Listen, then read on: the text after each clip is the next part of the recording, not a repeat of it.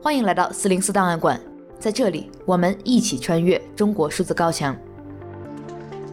CDT 周报是中国数字时代每周周日发布的原创栏目，我们从网站每周发布的内容里面精心挑选出一些重要文章加以整合，分为荐读、关注、要闻、言论、奇闻等几个类别，方便读者了解过去一周中国数字时代重点关注的内容。如果大家希望了解更多本期节目中提到的新闻事件及相关文章，欢迎点击节目简介中的链接，在中国数字时代网站阅读全文。二月十九日至二十五日，这一周，在上一份通报发出第十二天后，江苏省委省政府调查组发布了关于丰县铁链女事件第五份官方通报。由于调查与发布机构从最初的县级上升至目前的省级。人们期待着更多的真相披露、事实回应，甚至出现故事翻转。然而，最新的通报就像是串起了前四份，然后写总结，并没有提供足以颠覆前一份声明主旨的信息，仅提供了一些额外细节，理出了大体脉络。也就是铁链女就是杨某霞，杨某霞就是小花梅，但不是李莹。从云南到江苏，她被多次转卖，经历了炼狱般的人生。而丰县当地许多方面的政府工作存在漏洞，让违规办理结婚证、户籍信息登记等操作得以达成。之后，铁链女与董某明九九年生下第一个孩子。之后，计生工作又失管失察，致铁链女在二零一一年至二零二零年间又生育七个孩子，期间遭遇了董某明的铁链捆绑虐待。颇为讽刺的是，一名知乎大神在近一周前就精准预测了这个故事结局。因此被人调侃是代笔了此篇通报。最终，这起持续热度近一个月、获得几十亿人次关注的重大舆论事件，有十七名相关干部和公职人员被处理。官媒评论事件已告一段落。可这样的结果，很多网民仍不买账。比如，结婚证上的女子照片和铁链女真的不像。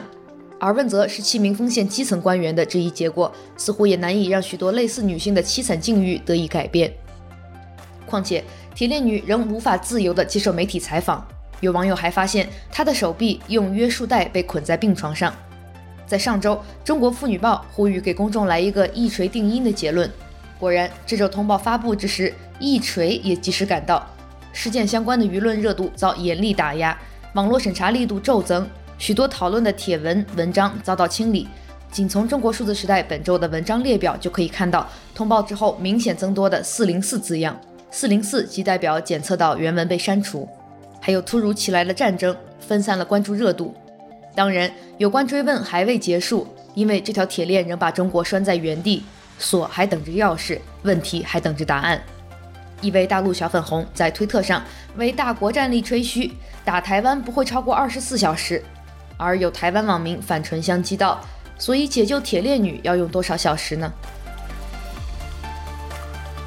这一周。在俄罗斯举兵大规模入侵乌克兰后，许多在丰县事件中不发一语的媒体终于活过来了，对战况保持着高频关注。被吐槽几小时里发的俄罗斯乌克兰比一个月发的丰县还要多。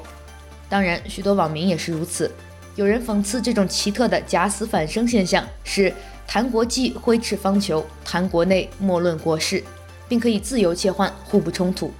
更夸张的是，许多网民已经开始迫不及待为普京大帝唱起赞歌，甚至把这场战争称作只给台湾做一次的示范，不吝对强者的高度赞美，期待速战速决。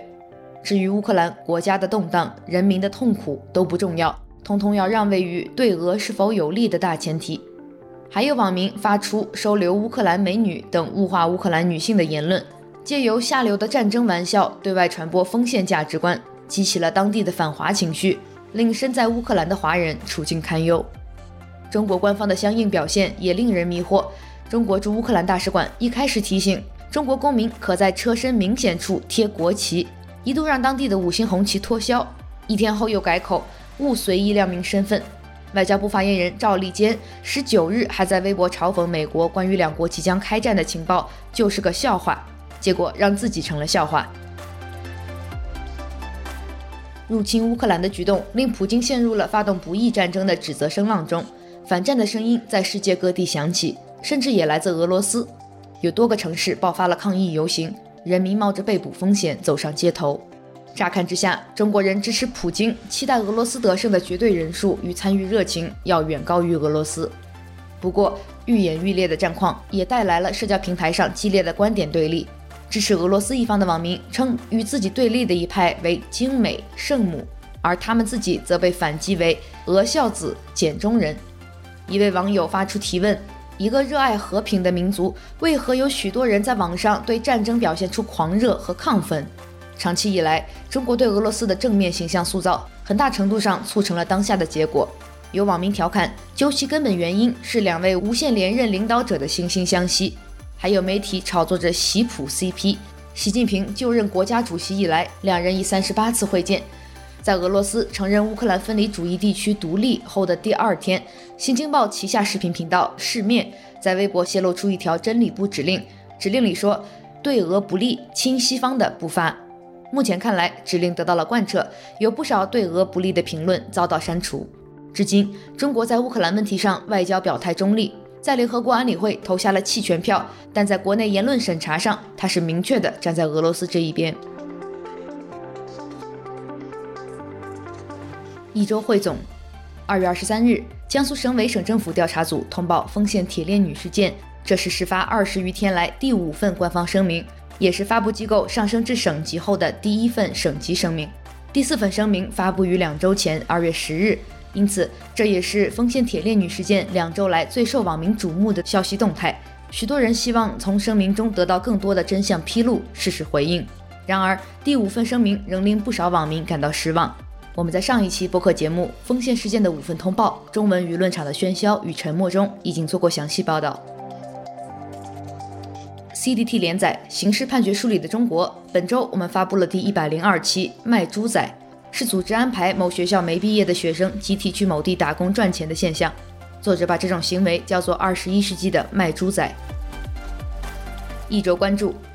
二月二十二日，有网民发现中国裁判文书网疑似遭到百度屏蔽。在百度搜索“中国裁判文书网”会显示：“抱歉，没有找到与中国裁判文书网相关的网页。”这一情况也被部分科技媒体所关注。百度最新的回应称，这是技术团队处理其他问题时误操作所致。俄罗斯入侵乌克兰，无论俄罗斯有千种借口、万般理由，以武力入侵一个主权国家，都是对以联合国宪章为基础的国际关系准则的践踏，是对现有国际安全体系的破坏。和平始于人心的渴望，我们反对不义战争。我们强烈呼吁俄罗斯政府和普京总统停止战争，用谈判解决纠纷。强权不仅会使文明进步的成果和国际正义的原则毁于一旦，还会给俄罗斯民族带来巨大的耻辱和灾难。这一段话来自已经四零四的文章，五高校教授联署俄罗斯对乌克兰的入侵与我们的态度。倡议人是来自五所高校。南京大学、北京大学、香港大学、清华大学和复旦大学的教授孙江、王立新、徐国奇、钟伟明、陈燕。二零二二年二月十七至二十六日，距离李文亮医生的去世已七百一十一至七百二十天。这位在武汉新冠疫情期间因为说出真话成为悲剧英雄的普通眼科医生，并没有被民众遗忘。在李文亮医生留下的微博评论区，每天都有成千上万人写下日记。诸多双耳朵仍铭记着他吹出的悠长哨响，网民们在这里和李文亮医生一起分享和倾诉自己的生活与命运。正如一位网名为“一朵默默绽放的花儿”新浪网友所说，李文亮微博成了互联网哭墙，一个安放人们良心的地方。本周的中国哭墙连载，老李，希望你那边没有铁链，没有压迫，没有四零四。一周言论。首先是来自单身者舞会去邓飞化的讨论锋线，作者来福说，请停止吹捧邓飞，拐卖妇女作为一种涉及人口贩运、强奸、非法拘禁，既有多方共谋又有漫长历史的犯罪现象，不应在迟到的反思和追责中塑造出一个男性道德偶像或男性权威。何况邓飞在性别问题上有严重的劣迹，我对邓飞的不信任来自他被公开控诉性侵的历史。